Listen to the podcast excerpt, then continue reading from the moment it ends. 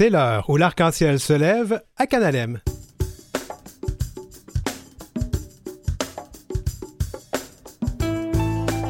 L'ex-joueur de hockey Jonathan Roy et sa nouvelle vie. Le chef-d'œuvre littéraire n'essuie jamais de larmes sans gants porté sur scène au théâtre du Trident à Québec. Et notre chronique littéraire, elle, comme dans Lire avec Brian Saint-Louis, et la chronique arc-en-ciel musicale avec Donald Bilodeau. L'heure où l'arc-en-ciel se lève, où la musique, les livres et le théâtre sont le pain quotidien de nos âmes.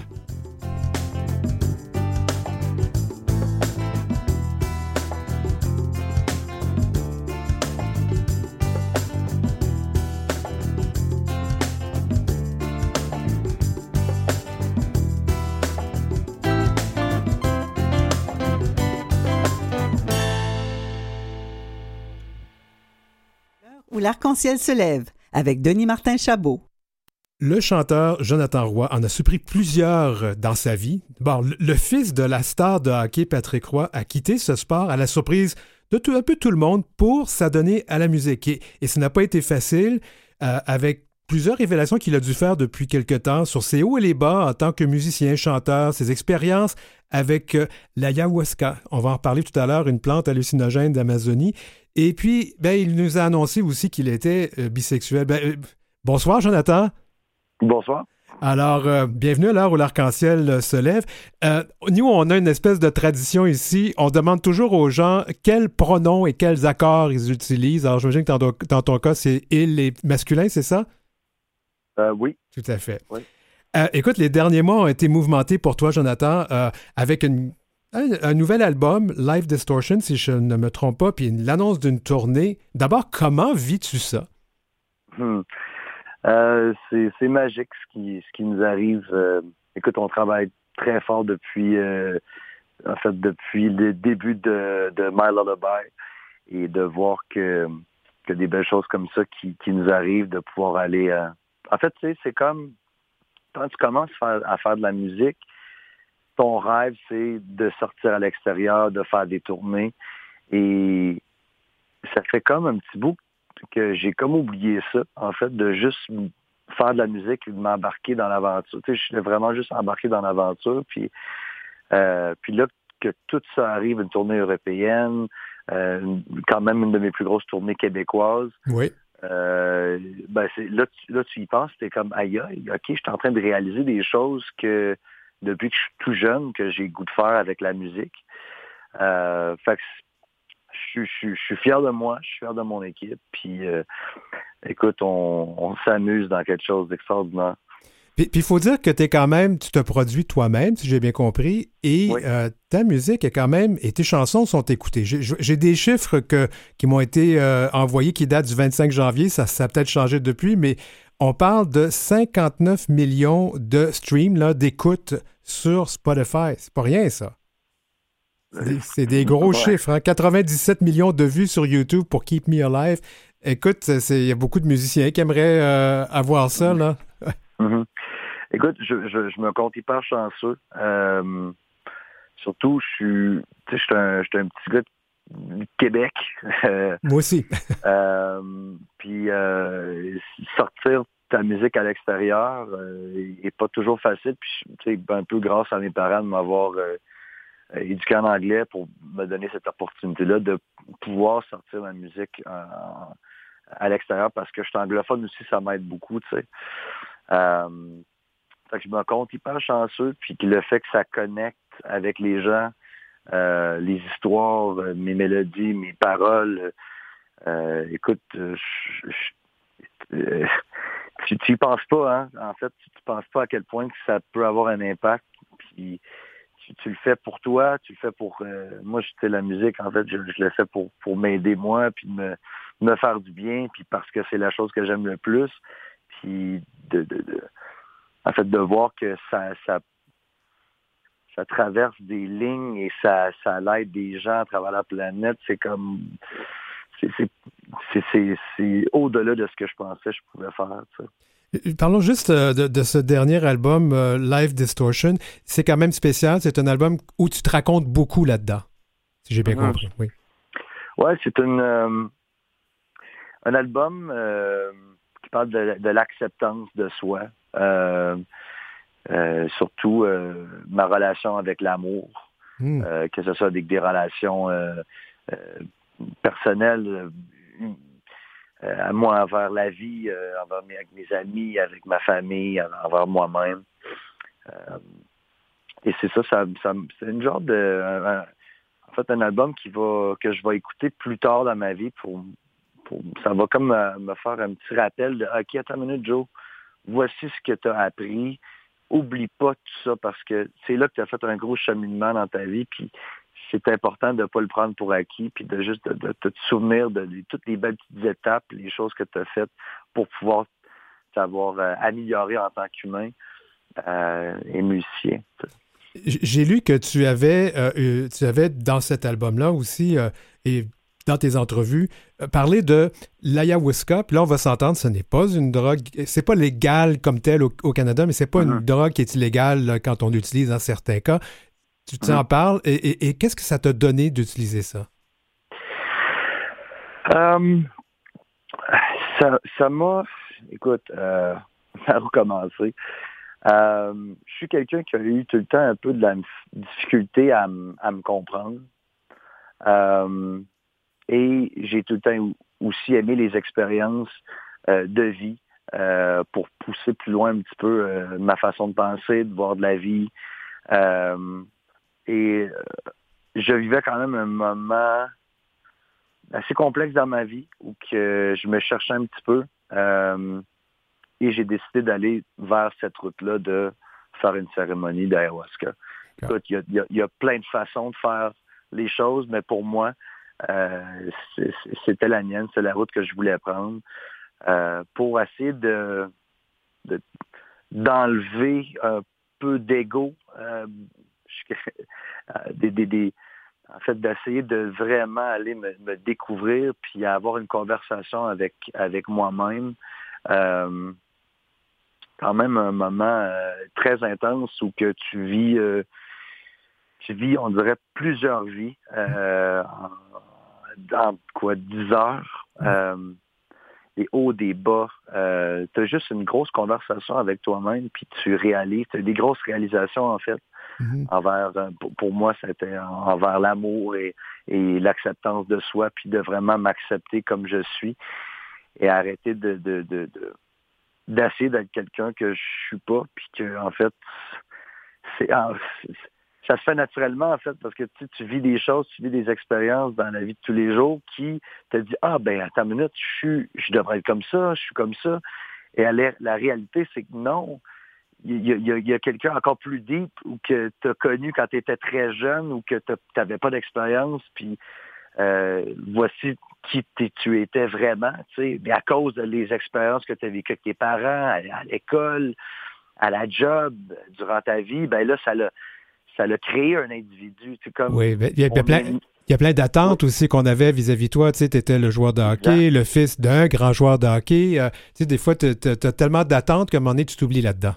Exactement. Puis, euh, je m'avais sais, je pense que dans la vie, on se trouve, on se perd, ça l'arrive assez souvent. On, on, c'est ça la vie. Euh, c'est vraiment un cycle de, d'évolution puis d'expérience. Fait que euh, c'est, ça a été vraiment magnifique pour moi. Puis euh, est-ce que c'est quelque chose que je vais refaire plus tard? Peut-être, peut-être que non. Juste à le besoin. Mm-hmm. Et c'est, c'est, vraiment une alternative pour pour pour les gens de, de trouver une façon de, de, de, de peut-être régler certaines choses, de régler des petites bébites, puis aussi juste de se comprendre un petit peu plus en profondeur. Puis juste pour euh, rappeler, là, ce que je ne l'avais pas dit tout, très bien tout à l'heure, l'ayahuasca, il faut le dire, ça n'est pas illégal au Canada comme tel, ça ne crée pas mm-hmm. de dépendance et c'est surtout associé à des rites religieux, un peu ce genre de voyage intérieur comme celui que tu as fait.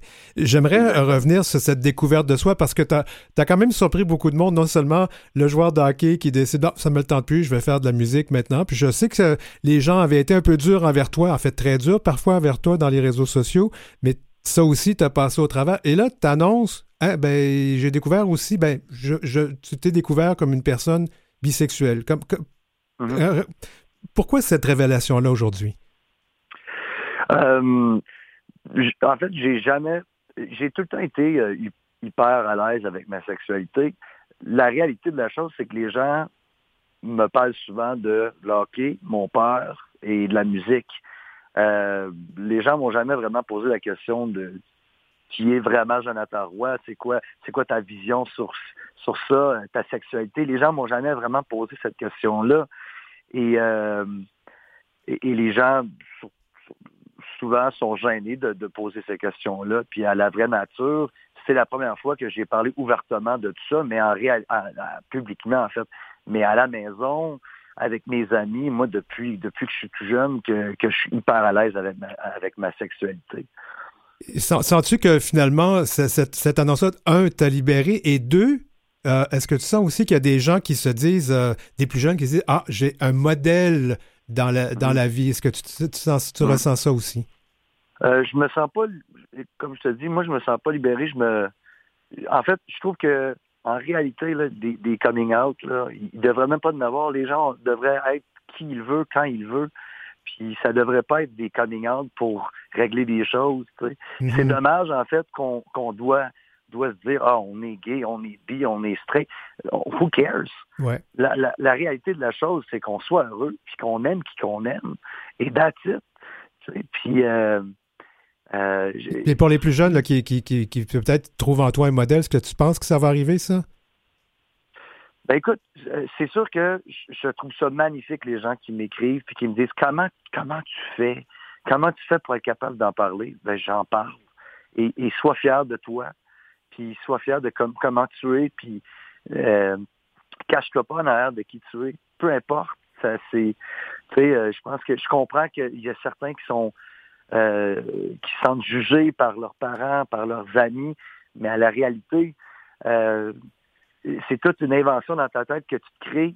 Puis en réalité, le, trouve des gens qui, qui vont juste t'accepter pour qui tu es, tu sais. Puis je sais que ça, ça a l'air aussi facile de le dire comme ça. Puis j'ai, moi, j'ai pas vécu ce que certains ont vécu de se faire euh, intimider, à l'école, puis de, tu sais, de, j'ai jamais vécu ça. Puis peut-être parce que j'étais juste bien, puis je me laissais aller, puis euh, est-ce que je me suis fait euh, écrire des messages de, de, de, sur Instagram? Absolument, mais ça m'a jamais je me suis jamais laissé ça déranger. Puis les gens qui sont autour de moi m'ont tout le temps accepté comme je suis. Fait que j'ai été hyper chanceux d'être comme ça. Puis je souhaite juste que les gens, en fait, soient bien.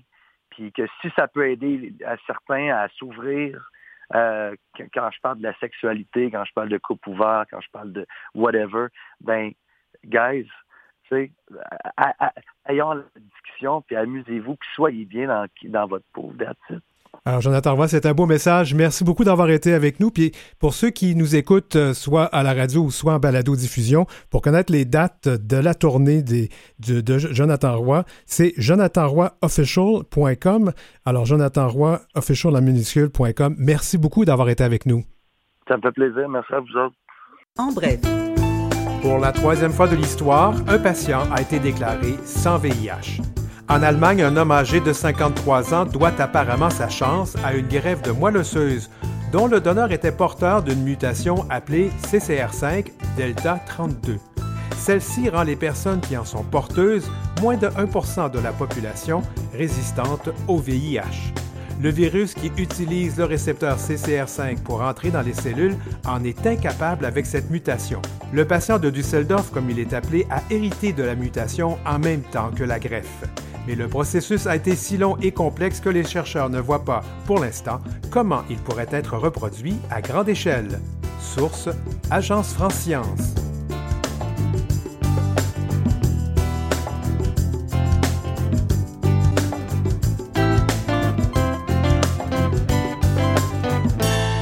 Vous écoutez L'heure où l'arc-en-ciel se lève avec Denis Martin Chabot. Euh, vous, connaissez sans doute ce roman N'essuie jamais de larmes sanguin du, de l'auteur suédois Jonas Kardel, publié en 2013. Ce roman a été traduit en français, évidemment. Je l'ai lu, beaucoup de personnes l'ont lu. C'est une fresque historique qui raconte un peu cette résilience de la communauté gay dans les années où le sida faisait des ravages, ce qu'on appelait le sida à l'époque. On parle plus du VIH maintenant. Ce roman-là, euh, je suis d'accord avec ceux qui le disent, c'est un chef-d'œuvre. Et le théâtre du Trident à Québec a décidé d'en faire une pièce de théâtre. Et je rejoins donc à Québec le metteur en scène de la pièce, Alexandre Fecteau. Bonsoir, Alexandre. Bonsoir. Alors, Alexandre, nous avons une, une, tradition à cette émission. On demande toujours aux gens quel pronom et quel accord euh, ils ou elles utilisent. Ah, ben, euh, le, il, euh, pour moi, au masculin. Pas de problème. Ben, d'abord, Alexandre, raconte-nous un peu comment, raconte-nous un peu comment c'est arrivé qu'on, a décidé au Trident de faire une pièce de théâtre de ce, de cette, de ce roman. Ben, en fait, c'est que quand j'ai lu le roman il y a bientôt cinq ans, là, euh, j'ai j'ai eu vraiment un choc, euh, un choc personnel, mais un choc euh, artistique aussi. Alors, je, savais depuis un bon moment que je, je voulais travailler éventuellement sur la thématique de l'épidémie de VIH/SIDA et je savais pas quand ça allait se faire et j'avais rien sur la table. Et quand j'ai rencontré ce roman-là, j'ai eu eu vraiment la, la sensation que c'était c'était le moment, c'était la bonne matière. Alors, j'ai tout de suite contacté euh, la directrice artistique du Trident, euh, Anne-Marie Olivier, à l'époque, euh, pour lui parler de ça. Elle a lu le roman, elle a vécu un choc, elle aussi. Elle a été convaincue très rapidement, elle aussi, qu'il y avait matière à faire du bon théâtre avec ça. Et donc, on s'est embarqué dans cette très longue aventure de d'adapter euh, ce roman-là qui est assez euh, C'est volumineux, c'est 800 quelques pages hein, quand même. 800 quelques, ouais, de l'adapter à la scène. Et là, ben, euh, très bientôt, on va, on va arriver à l'aboutissement de ça. Ben justement, d'abord, parlons un peu de qu'est-ce que raconte cette histoire. Je, vous je vais te laisser le dire parce que c'est pas. qu'est-ce que raconte donc N'essuie pas de larmes sans gants? N'essuie jamais ben, de larmes sans gants, pardon. Oui, ben, on rencontre une, un groupe d'amis. ils sont sept. Euh, ils, viennent, euh, ils vivent à Stockholm. Hein, c'est un roman suédois, ça se passe à Stockholm. La plupart viennent des régions. Ils sont venus à Stockholm euh, très jeunes, au début de l'âge adulte, là, comme chez nous, ils pour, pour, aller au cégep, à l'université. Et ils viennent dans la capitale avec euh, l'espoir de pouvoir être eux-mêmes. Ce sont, ce sont des hommes homosexuels, des hommes gays, euh, de pouvoir trouver l'amour, de pouvoir trouver le bonheur. Et, on, et là, ils arrivent fin des années 70, début des années 80. Donc, euh, il, y a un, y a un début d'émancipation de la communauté gay à ce moment-là, des droits des personnes homosexuelles qui est en train de, de naître. Mais très vite, ils vont être rattrapés par l'apparition euh, du virus, euh, le VIH, qui va euh, ben, littéralement les décimer. Et, et donc, dans le roman, on s'attache vraiment à cette bande d'amis-là. Il y en a qui sont en couple, il y en a qui ne le sont pas. et, mais ils sont très, très solidaires. Ils sont déjà solidaires par rapport au, contexte social, qui est quand même encore difficile. Et quand la maladie fait son apparition, ben cette amitié-là, cette force-là du groupe va comme se transformer pour les amener à passer au travers euh, de ce que l'épidémie leur impose. Et donc, même si c'est extrêmement, euh, c'est extrêmement dur, euh, il y a ce récit-là de, de, solidarité, d'amitié, malgré les difficultés, malgré la mort, vient vraiment amener de la beauté au travers de ça. Et euh, ça fait quelque chose d'extrêmement euh, extrêmement émouvant. C'est un roman qui aurait pu être écrit aux États-Unis, qui aurait pu être écrit au Canada, à Montréal dans les mêmes années, parce que ça se ressemble beaucoup. C'est un peu ce qui fait la force de ce texte, parce qu'on on se reconnaît. Euh, moi, je suis un petit peu plus vieux que toi. J'ai vécu les, les, années où j'ai perdu combien d'amis qui sont morts du sida à l'époque. Alors, on, on, se reconnaît. j'ai pleuré en lisant ce livre beaucoup de fois, j'ai pleuré. Est-ce que je vais devoir apporter une boîte de mouchoirs au Trident?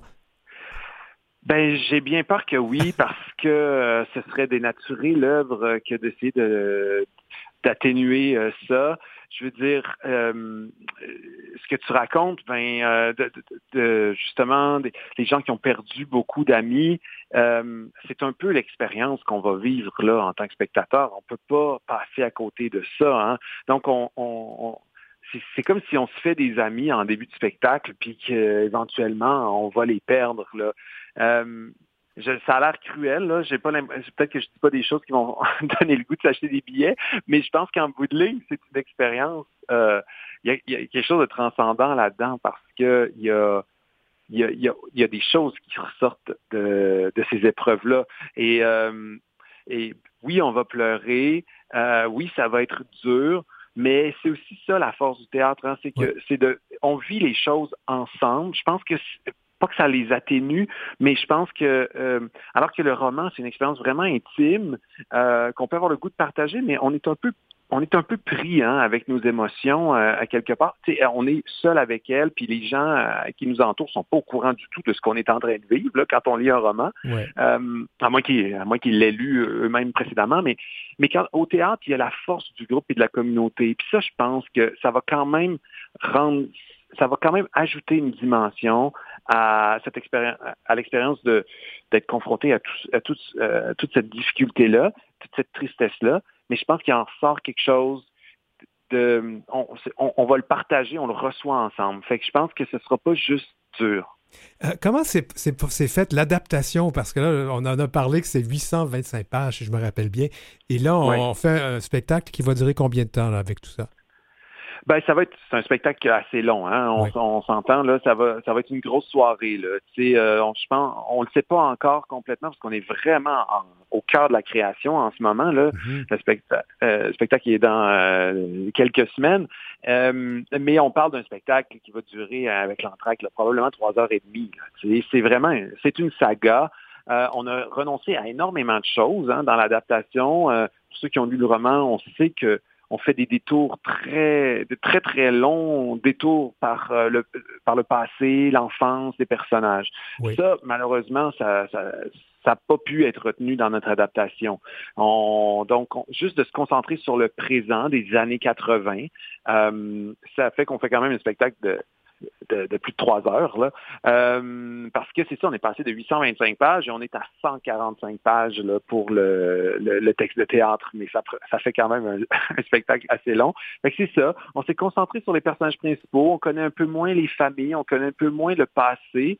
Fait qu'on on est beaucoup sur les sur les relations. Mais cette amitié-là est tellement belle. Dès qu'on l'a vu apparaître là, dans nos on a fait des, des, laboratoires de création. Là. dès qu'on a vu les gars ensemble, on a senti que la chimie passait entre eux, que même s'il n'y a pas beaucoup de mots pour raconter cette amitié-là, juste leur présence physique, euh, parce qu'ils sont, sont sept dans, dans, dans, la gang, il y a douze interprètes sur scène, mm. euh, euh, puis c'est une distribution assez exceptionnelle. Là, on, on, c'est des bon, c'est des acteurs de théâtre de Québec, donc c'est pas nécessairement des gens que, que tout le monde connaît, mais euh, on a la chance d'avoir rassemblé vraiment des interprètes euh, extraordinaires là, pour, chacun est tellement bien dans son rôle que ça prend vie, ça prend vie tellement rapidement. Puis je, je veux ajouter aussi que les interprètes sont tellement investis de leur rôle.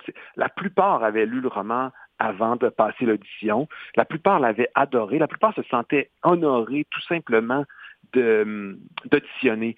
Fait que, tu sais, ce que ça fait, ça, c'est que c'est pas un contrat comme un autre. Tu sais, les comédiens portent vraiment quelque chose. Ils ont tous leur lien personnel à, l'épidémie, à, l'homosexualité, tout ça. Mais, mais ils ont vraiment, il y a vraiment un engagement euh, qui paraît dans le travail. J'ai certainement hâte de voir ça. Il y a beaucoup de thématiques, il nous reste un petit peu de temps, il y a beaucoup de thématiques qui ressortent hein, au niveau de, de l'intériorité ou l'intériorisation hein, de l'homophobie, de, parce que la sérophobie hein, est très, très ancrée dans l'homophobie. La, dans Alors ça, on va voir ça aussi, j'imagine, sur scène. Ben oui, puis on voit comment aussi ça comment euh, euh, la, bon, la, sérophobie, la peur du, euh, du virus, comment ça peut venir comment ça peut venir contaminer les, euh, les, les, relations, même, même à l'intérieur de, de, du groupe d'amis, euh, même avec les gens les plus informés, parce que la peur, c'est tout, c'est c'est souvent irrationnel, c'est très difficile à contrôler, c'est et, et, donc ça crée des, des conflits même entre eux, tu sais, puis ils, ils, se débattent avec ça parce qu'en même temps ils s'adorent là, mais mais oui, on voit tout ça, puis on voit aussi, tu sais, les, c'est sûr qu'il y a des. Le coming out aussi est abordé là-dedans. On, on, est au début des années 80. C'est pas ça, ça fait 40 ans. Hein. Le monde a vraiment changé là, depuis. Euh, on, on a beau, on, sait, on sait tout ce qui reste à faire, mais on, mais il faut reconnaître aussi tout ce qui s'est passé euh, depuis 40 ans. Et donc, ce n'était pas la même, la même, c'était pas la même, la même situation pour, euh, pour s'affirmer à ce moment-là, se dévoiler. Fait que ça fait partie des enjeux aussi.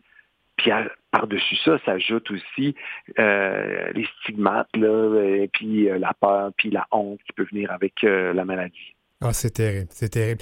Donc, si je vais reprendre N'essuie jamais de larmes sans gants, ça va être présenté au Trident du 7 mars au 1er avril 2023. Alors, c'est le temps d'acheter les billets. Moi, je vous le dis, j'ai acheté les miens ce week-end et puis, oh, ça commence à se remplir pas mal. Alors, euh, j'avertis tout le monde, c'est le temps d'y aller. Sinon, Alexandre, est-ce que est-ce qu'on peut euh, espérer que cette pièce de théâtre soit présentée ailleurs, comme ici à Montréal ou peut-être euh, ailleurs au Québec ou peut-être dans le monde? Oui, ben c'est mon souhait. Euh, pour le moment, il n'y a rien d'attaché. c'est sûr qu'il y a beaucoup de gens à Montréal qui sont au courant du projet depuis longtemps, qui vont venir le voir. On se croise les doigts que ça débouche sur une diffusion. Ben, Alexandre Fecteau, metteur en scène de la pièce N'essuie jamais de larmes sans gants, qui sera présentée au Trident à Québec du 7 mars au 1er avril 2023. Merci d'avoir été à l'heure où l'arc-en-ciel se lève. Merci beaucoup.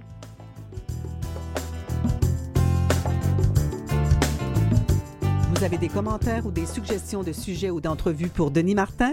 Contactez-le à heurciel.outlook.com.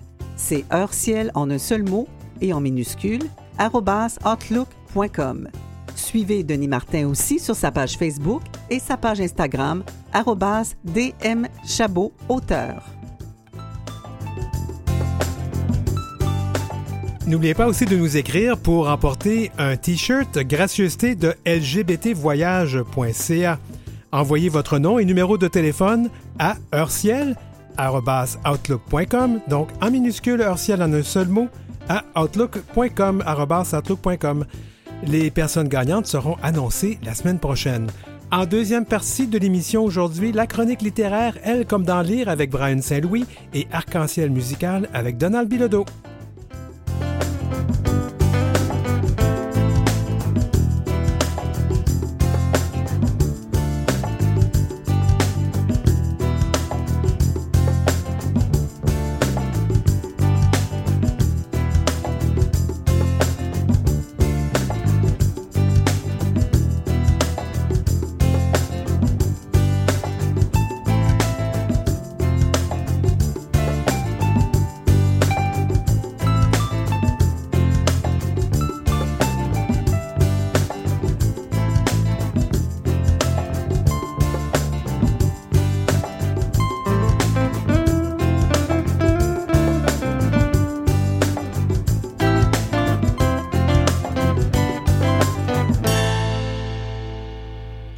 Retour à l'heure où l'arc-en-ciel se lève.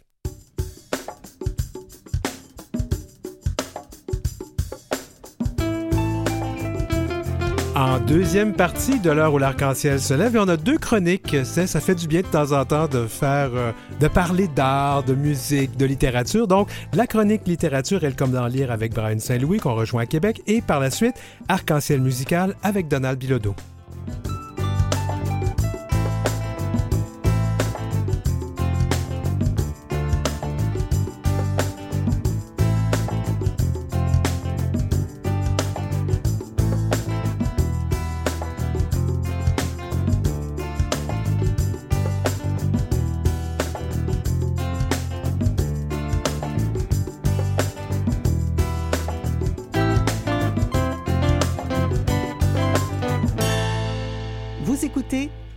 L'arc-en-ciel se lève avec Denis Martin Chabot. Et c'est le temps de parler de littérature. Vous savez que ça, c'est vraiment euh, quelque chose que j'aime beaucoup. Je lis beaucoup, je ne sais pas pour vous autres, mais il c'est tellement important.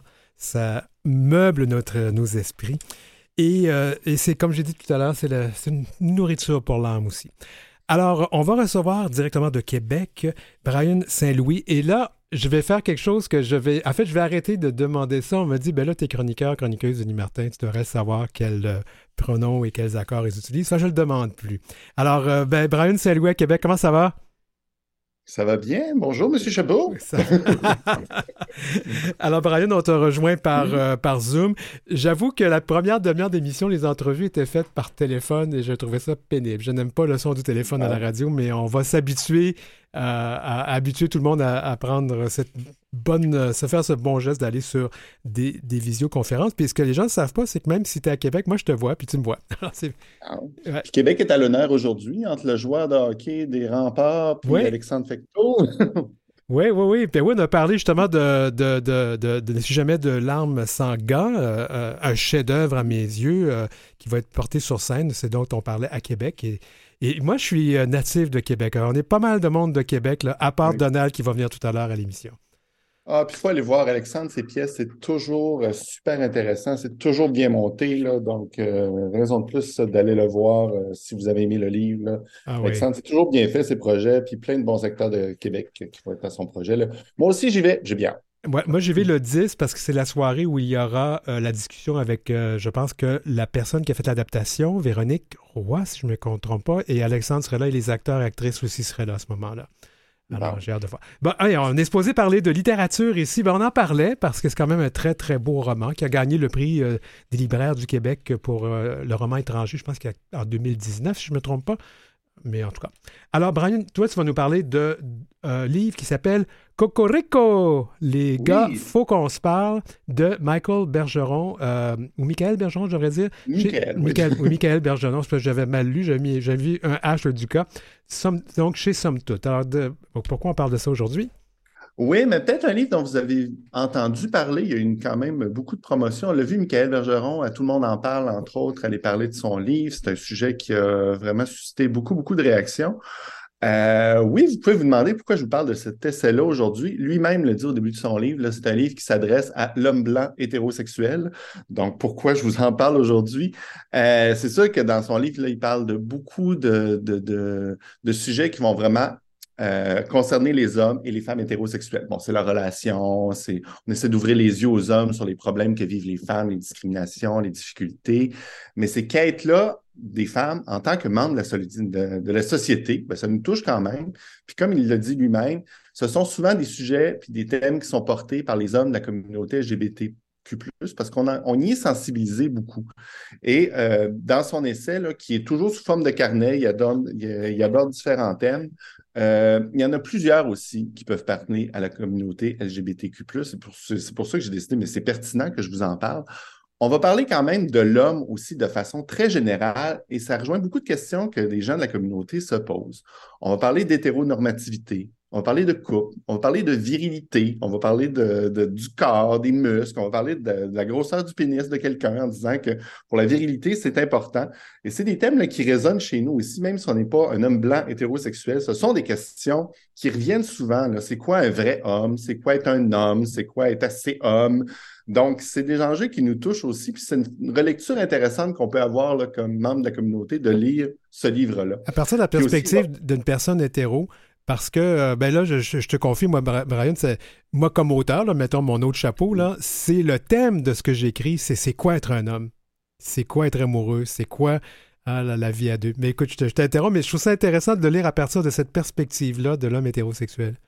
Ben, c'est ça, puis, mais c'est quand même des thèmes universels. Puis il va parler quand même d'homosexualité, il va parler d'homophobie, il va parler de, du comportement des hommes là, par rapport à ces questions-là. On sait les initiations au hockey dernièrement, c'est un oh thème qui, est, qui, est, revenu un peu dans l'actualité. Donc, c'est des thèmes qui abordent euh, tout ça pour vous dire que comme allié on se sent interpellé par ces thèmes-là. On, se sent interpellé quand même par euh, ce qui aborde comme enjeu, comme question. On, se place en 2023, on se dit, c'est-tu des choses qu'on a le droit de faire ou qu'on n'a plus le droit de faire encore aujourd'hui? Donc, vraiment des comportements problématiques qu'on peut voir dans, notre entourage. C'est des questions qui nous concernent tout à fait aussi. Euh, c'est pas un livre qui est parfait, moi, que j'ai trouvé quand même. Euh, l'auteur fait quand même des déclarations un peu choc euh, sur la virilité, par exemple. Il va dire, en 2023, quelqu'un de viril, c'est Dwayne Johnson The Rock. Ah, c'est ça. Là, on ah, ça serait sujet à, un débat peut-être un peu. Euh, sa vision de l'homme aussi, là, il nous parle beaucoup d'hommes de séries, de téléséries, de films américains. Euh, on n'est pas toujours dans le réel. Des fois, c'est des séries qui datent de quelques années quand même. Il parle beaucoup de The Office. Euh, il va aussi parler de l'homme québécois moyen. Il y en a une certaine idée, puis ça confronte un peu notre vision de la société là, quand on est justement un peu plus dans des marges on se dit, ben voyons, est-ce que cet homme-là existe encore à ce point-là? Est-ce qu'il est toujours à ce point-là majoritaire? Euh, on aurait aimé qu'il parle peut-être plus d'actualité, d'exemples québécois, qui étoffe son propos. Là. Donc, c'est pas un livre qui est parfait. Euh, tu mentionnais tout à l'heure queer. Lui-même se dit queer. Il en parle dans le livre, mais il aborde ce sujet-là excessivement rapidement. Donc, on aurait aimé ça peut-être qu'il y ait des choses qui soient un peu euh, approfondies dans son livre. Mais malgré toutes les réserves, c'est un livre qui est intéressant, qui va susciter la discussion. Euh, même si on est d'accord ou pas d'accord, on en parle de ce livre-là quand on l'a lu. Ça suscite énormément de conversations. Où en est la masculinité et l'homme en 2023? C'est très pertinent. Euh, les femmes peuvent le lire parce qu'ils peuvent se poser des questions. Euh, les lesbiennes aussi, tout le monde finalement. il y a beaucoup de conversations qu'on peut avoir avec cet essai-là, même si on aurait aimé peut-être qu'il aille un petit peu plus loin et que ça nous dérange un peu plus parce que les thèmes qu'il aborde parfois ne nous choquent pas autant euh, qu'on aurait voulu. Quand on est, tout dépend là où vous êtes dans votre, euh, votre connaissance des luttes féministes et sociales parfois, mais euh, un livre quand même très intéressant dont vous allez parler beaucoup. Moi, après l'avoir lu. Moi, j'aurais une recommandation à lire pour ceux ou celles ou celles qui veulent approfondir. Ça a été publié aux éditions euh, Hurlantes. Je suis en train de le lire présentement qui s'appelle Ce qu'on aurait aimé comprendre plus tôt, un recueil pour se réapproprier nos, euh, expériences. Le collectif Les Péripététiciennes. Je pense que je vais les inviter à l'émission, mais vraiment, je suis rendu à mi-chemin. C'est une brique de 500 pages. Et ça, approfondit un peu ces thématiques-là, mais je vais lire le livre que tu nous proposes, ça c'est clair. Ah, c'est intéressant des, essais, ça nous fait réfléchir parfois. Donc, Cocorico, c'est chez Somme Toute de Michael Bergeron, qui est aussi chroniqueur euh, au journal La Tribune à Sherbrooke. Donc, vous le lisez possiblement euh, partout dans les journaux.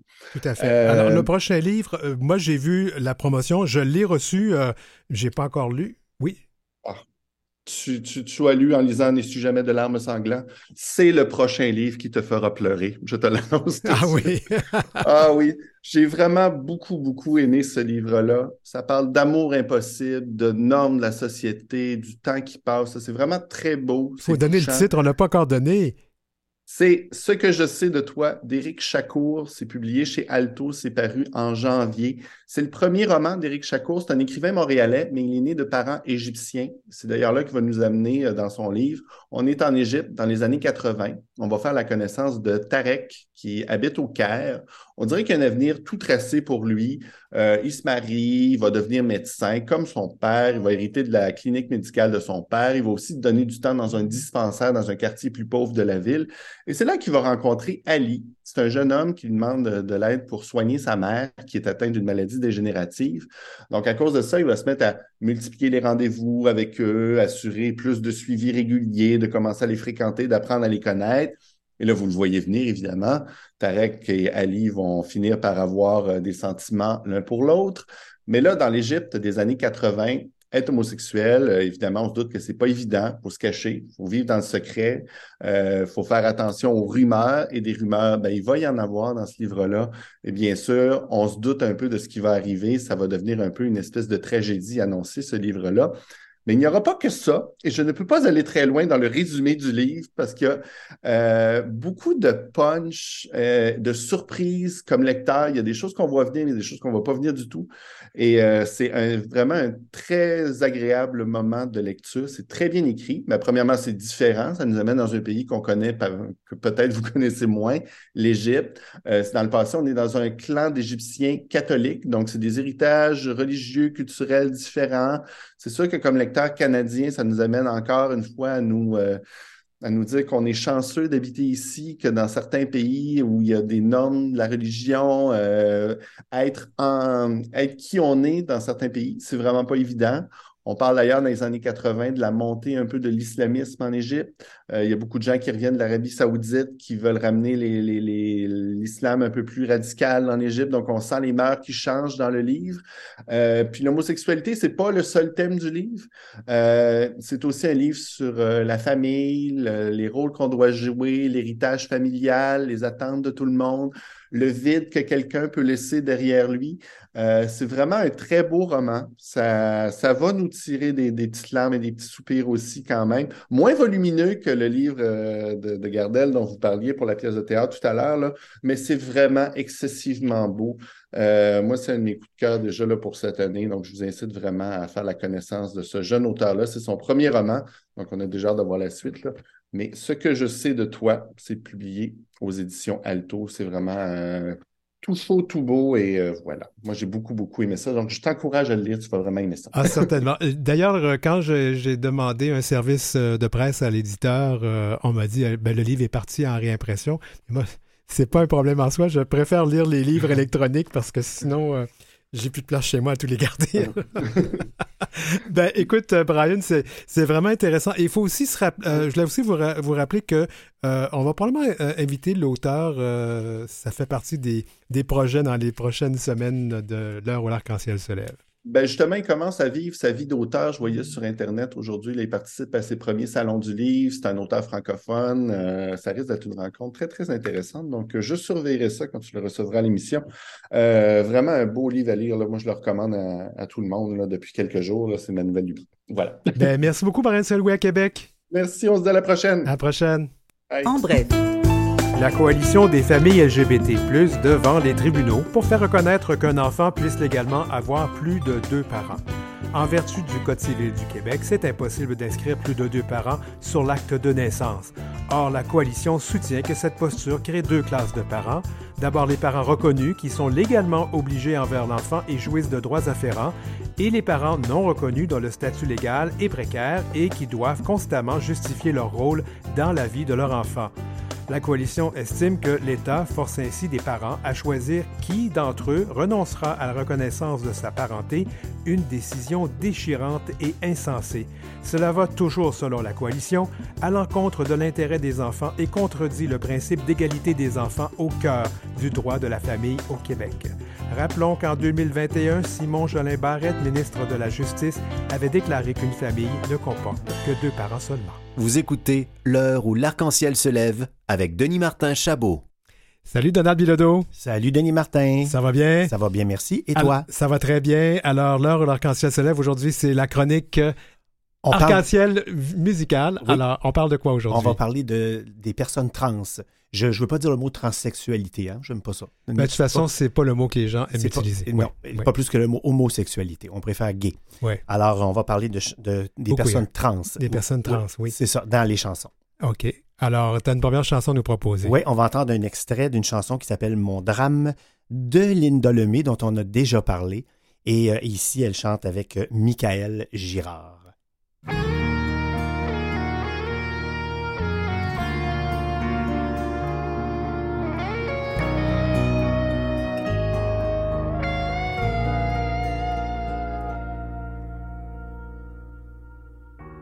Sûr, c'était mon drame, c'était mon grand secret.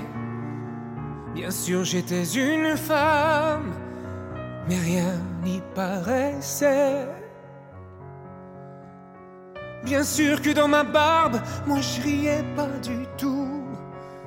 C'était un Alors, malheureusement, on ne peut pas écouter la chanson au complet pour les raisons que j'ai déjà expliquées, mais je vais le répéter pour celles et ceux et celles qui ne le savent pas. C'est que nous sommes une balado-diffusion et il y a des problèmes de droit d'auteur. Alors, on a fait ce qu'on appelle en, bon franglais ou en chinois euh, le fair use. C'est L'utilisation, euh, l'utilisation euh, légale ou euh, permise. De toute façon, ça va titiller les gens, puis ça va leur permettre peut-être de, faire des recherches et d'aller entendre la chanson au grand complet. Qui est disponible, sur à peu près toutes les, sources de musique que, en ligne. Exactement. Et sur disque compact pour ceux qui en achètent encore, comme moi.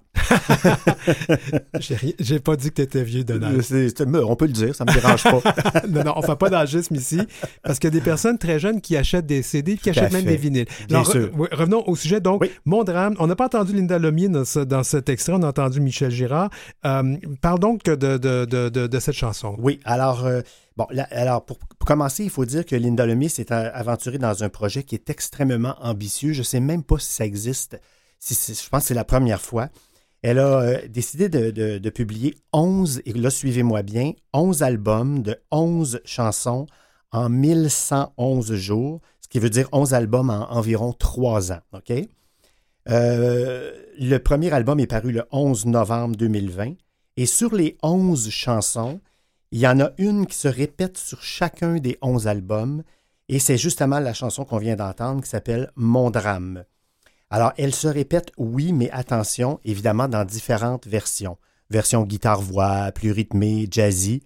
Euh, bon, l'extrait de la version qu'on vient d'entendre, c'est avec, euh, c'est une version pop ballade interprétée en duo avec Michael Girard. C'est la version numéro 4 sur l'album numéro 4 des 11 albums.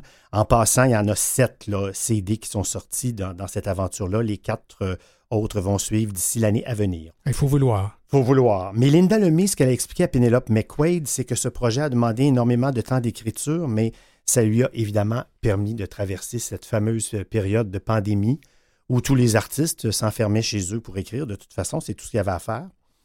Alors, euh, elle nous parle euh, donc euh, du texte. Comme toujours avec elle, c'est toujours un texte qui est très juste, très touchant. Il s'agit ici d'un petit garçon qui veut devenir une femme. dès le premier couplet, on entend la voix, dans ce cas-ci, de Michael Girard, mais il y a aussi Maxime Landry sur d'autres disques. Il y a Tom Elliott, François Lachance, et il y a même le chanteur français San Severino qui donne une version un peu jazz manouche. Alors, dans le texte, on dit ceci. Euh, bien sûr, c'était mon drame, c'était mon grand secret. Bien sûr, j'étais une femme, mais rien n'y paraissait. Bien sûr que dans ma barbe, moi, je riais pas du tout. C'était insupportable, je pensais devenir fou. J'avais les cheveux ras, ça me donnait l'air viril. Ça convenait à papa qui voulait que je plaise aux filles. Mais les filles, je les trouve que je trouvais belles, je voulais pas qu'elles me trouvent beau. Moi, je voulais être comme elles pour pas, pas caresser leur peau. Wow! Hein? C'est... Et quand on parle de, de personnes trans, il faut on parle d'eux, bien sûr, dans les dans les, ou d'elle, ou d'elle, ou d'elle dans, le, dans le texte, mais il faut aussi parler de l'entourage. Pour être réaliste, il faut parler de l'entourage et surtout des parents et de comment ils vivent cette situation-là. Alors, Linda Lemay, euh, euh, dans le texte, a écrit Je suis le petit dernier, le cadet du régiment. J'ai été désiré, on m'espérait tellement. Mon père a eu son, a eu son gars, je n'ai eu que des sœurs les filles d'abord et moi, un garçon par erreur. Hmm. Et euh, là, on ressent évidemment tout le drame qui se prépare au niveau des parents, de leur acceptation ou de leur rejet, hein, évidemment, c'est un ou l'autre. Euh, tout au long du texte, on parle des difficultés des personnes trans et le texte se conclut ainsi. J'ai 82 ans, j'ai plus le temps d'attendre. Parler du bon vieux temps, disons que c'est pas mon genre.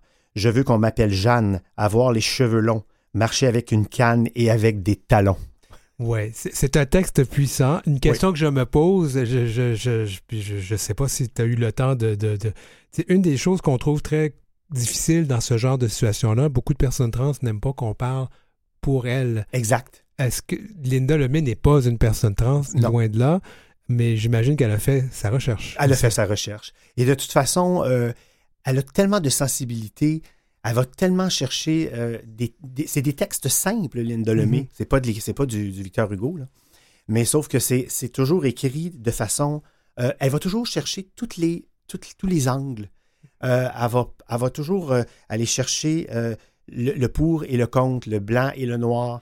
et elle va mélanger ça, puis ça va faire le gris, évidemment. oui, oui. Alors, avec Linda Lemay, je suis pas inquiet. je pense que on peut être fier du travail qu'elle a fait, autant pour l'homosexualité, pour les gays, les lesbiennes, que pour les. Elle a parlé d'une d'une femme qui bat son enfant. Elle, parle, elle parle vraiment de tous les sujets avec euh, beaucoup, beaucoup. Elle aborde des sujets euh, assez durs. durs et, elle amène une note de légèreté. Je ne veux pas dire de légèreté, mais de dédramatiser un petit peu peut-être aussi en même temps. Le... Ouais pour, pour entrer dans, la modernité. En tout cas, elle, nous touche droit au cœur. Et puis, juste pour terminer, donc, j'ai 82 ans. On parle quand même de quelqu'un qui a un certain âge. Euh, j'ai invité ici à l'émission une personne qui était dans ses 70 ans et qui avait entrepris très récemment une transition. Euh, c'est quand même, hein, ça peut arriver, ça peut arriver, ça peut se faire à, tous les âges. Tout à fait. évidemment, ce serait beaucoup mieux que les personnes puissent euh, le faire plus tôt dans leur vie et en profiter euh, long, plus longtemps. Mais bon, c'est, on ne vit pas dans un monde parfait. Euh, non, en effet. Non, en effet. Justement, je pense que tout le monde en parle. je pense que c'est en fin de semaine où on parlait, oui, c'est ça, il y avait, on parlait d'homosexualité en, Pologne et de dans certains États d'Europe, de, l'Union européenne, la Lituanie, tout ça, où c'est, épouvantable comment les, comment ils sont homophobes, comment ils sont. Euh, alors, il reste encore euh, énormément de, travail, même en Occident. La Russie, juste à commencer. Oui, oui, la Russie, oui, exactement. Ah, revenons donc euh, à, cette chronique. Oui, pour faire un petit peu d'historique, c'est qu'il y, a déjà des gens, des artistes qui ont écrit sur la, les personnes trans, mais c'était c'était pas écrit, évidemment, de la même façon. Et souvent, on confondait trans, personnes trans et travestis. Oui, oui, oui. Hein? Souvent, c'était Alors, on a parlé, par exemple, du, travesti, euh, du travestisme dans, la, dans Starmania avec Luc Plamondon. Le personnage de Sadia, interprété par euh, Nanette Workman. Euh, ça a été repris, cette chanson-là, même par Nina Hagen en anglais. Alors, on, parlait davantage, comme je vous disais, de travestisme et non pas de, transsexualité, mais quand même, dans le texte, on dit Quand je marche dans la rue, j'entends les hommes qui murmurent Regardez cette femme, quelle allure C'est une femme comme on n'en voit plus. Est-ce une star en déconfiture? Est-ce une étoile du futur? Regardez-moi cette chevelure, cette chevelure d'un bleu azur. Si vous pouviez me voir toute nue, me voir sous toutes mes coutures, messieurs, vous ne seriez pas déçus de découvrir ma vraie nature. Hmm. Plus, euh, de façon plus rigolote, souvenons-nous dans les années 60 de Sylvie Vartan qui chantait Comme un garçon. Hein? Comme un garçon, j'ai les cheveux longs, comme un garçon. Et ça avait été repris par Madame Chantal Renaud hmm. chez nous mais c'était évidemment d'une façon très, très légère.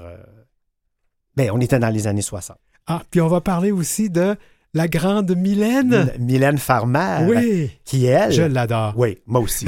elle est québécoise, pour ceux qui. Pour la petite anecdote, hein, elle est née à. Pierrefonds, même si elle est à peu près jamais venue donner de concert à Montréal, la vilaine. Oui. Euh, toujours est-il qu'en 1987, elle lançait une chanson euh, qui fut un énorme succès qui s'appelle Sans contrefaçon. Alors, il s'agit d'une femme qui veut être un garçon ici. Alors, dans, le texte, elle évoque l'identité de genre et c'est basé sur sa propre enfance à Mylène Farmer, qui était hmm. souvent prise pour un garçon, avait-elle expliqué un jour. Et dans le texte, elle dit euh, Dis maman, pourquoi je ne suis pas un garçon Puisqu'il faut choisir un mot doux, je veux le dire, je peux le dire. Sans contrefaçon, je suis un garçon, et pour un empire, je ne veux me dévêtir, puisque sans contrefaçon, je suis un garçon. Tout seul dans mon placard, les yeux cernés de noir, à l'abri des regards, je défie le hasard. Dans ce monde qui n'a ni queue ni tête, je n'en fais qu'à ma tête, un mouchoir au creux du pantalon, je suis chevalier d'Éon. Alors là, on sent la volonté de vouloir s'affirmer. On, on est dans les années 80 et euh, avec Mylène Farmer, ça a quand même bien passé. Et il y a une autre chanson dont tu veux me parler. Oui. Alors, j'aimerais qu'on en entende peut-être un le petit extrait qu'on peut entendre. La chanson s'appelle Coming Out du chanteur français Alexis H.K.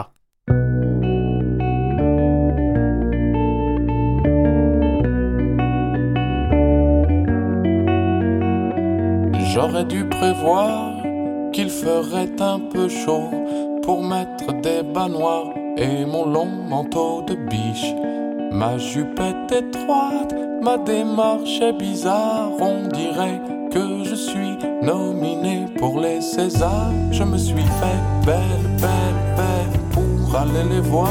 Je remercie toutes les. Ok, euh, on a, écoute, je jurerais entendre Renaud. Ça y ressemble. Ça y hein? ressemble, hein? Ouais, c'est un jeune chanteur français qui s'appelle Alexis Josh Kounian, probablement d'origine arménienne, mhm. mais pour euh, simplifier ça, il se fait appeler simplement Alexis H.K. la lettre H et la lettre K. Alors, il est, euh, c'est un auteur-compositeur français. Il est né en 1974. Et quand il a publié son troisième album en 2004, qui s'appelle L'homme du moment, il a voulu parler de, des personnes trans. Alors, il a euh, intitulé sa chanson Coming Out. Ça met en scène une personne trans qui raconte sa vie et les embûches qu'il a pu connaître. Il faut préciser ici qu'Alexis HK est hétérosexuel. Je le souligne parce que j'aime ça lorsqu'un artiste comme lui euh, s'intéresse à l'autre. Comme tu me disais tantôt, euh, tu me posais la question à propos de Linda Lemay. Moi, personnellement, ça ne me choque pas. Au contraire, j'aime ça quand les gens euh, de, du côté hétérosexuel parlent de nous comme Michel Sardou, justement, l'avait fait. Hein. Avec, avec, quand même une certaine sensibilité. C'est ça, exactement. Donc, c'est un chanteur qu'on pourrait, de par son écriture, apparenter un petit peu à Georges Brassens ce qui est une écriture qui est très, très riche. Alors, euh, je ne sais pas si j'ai le temps de vous nommer. On va se donner un petit 30 secondes. 30 secondes. Alors, euh, c'est ce qu'il dit dans le, dans le refrain. Il dit Je me suis fait belle, belle, belle pour aller les voir. Euh, vont-ils être tristes? Il faut que je leur parle. Des mutations se sont produites sur ma route. Je m'en vais déverser les flots de mon coming out. Hmm. Je vous invite à aller sur YouTube, tout simplement, pour découvrir ces chansons-là, ou sur les, les sites de téléchargement légaux, bien sûr. Merci beaucoup, Donald Bilodeau. Merci à toi.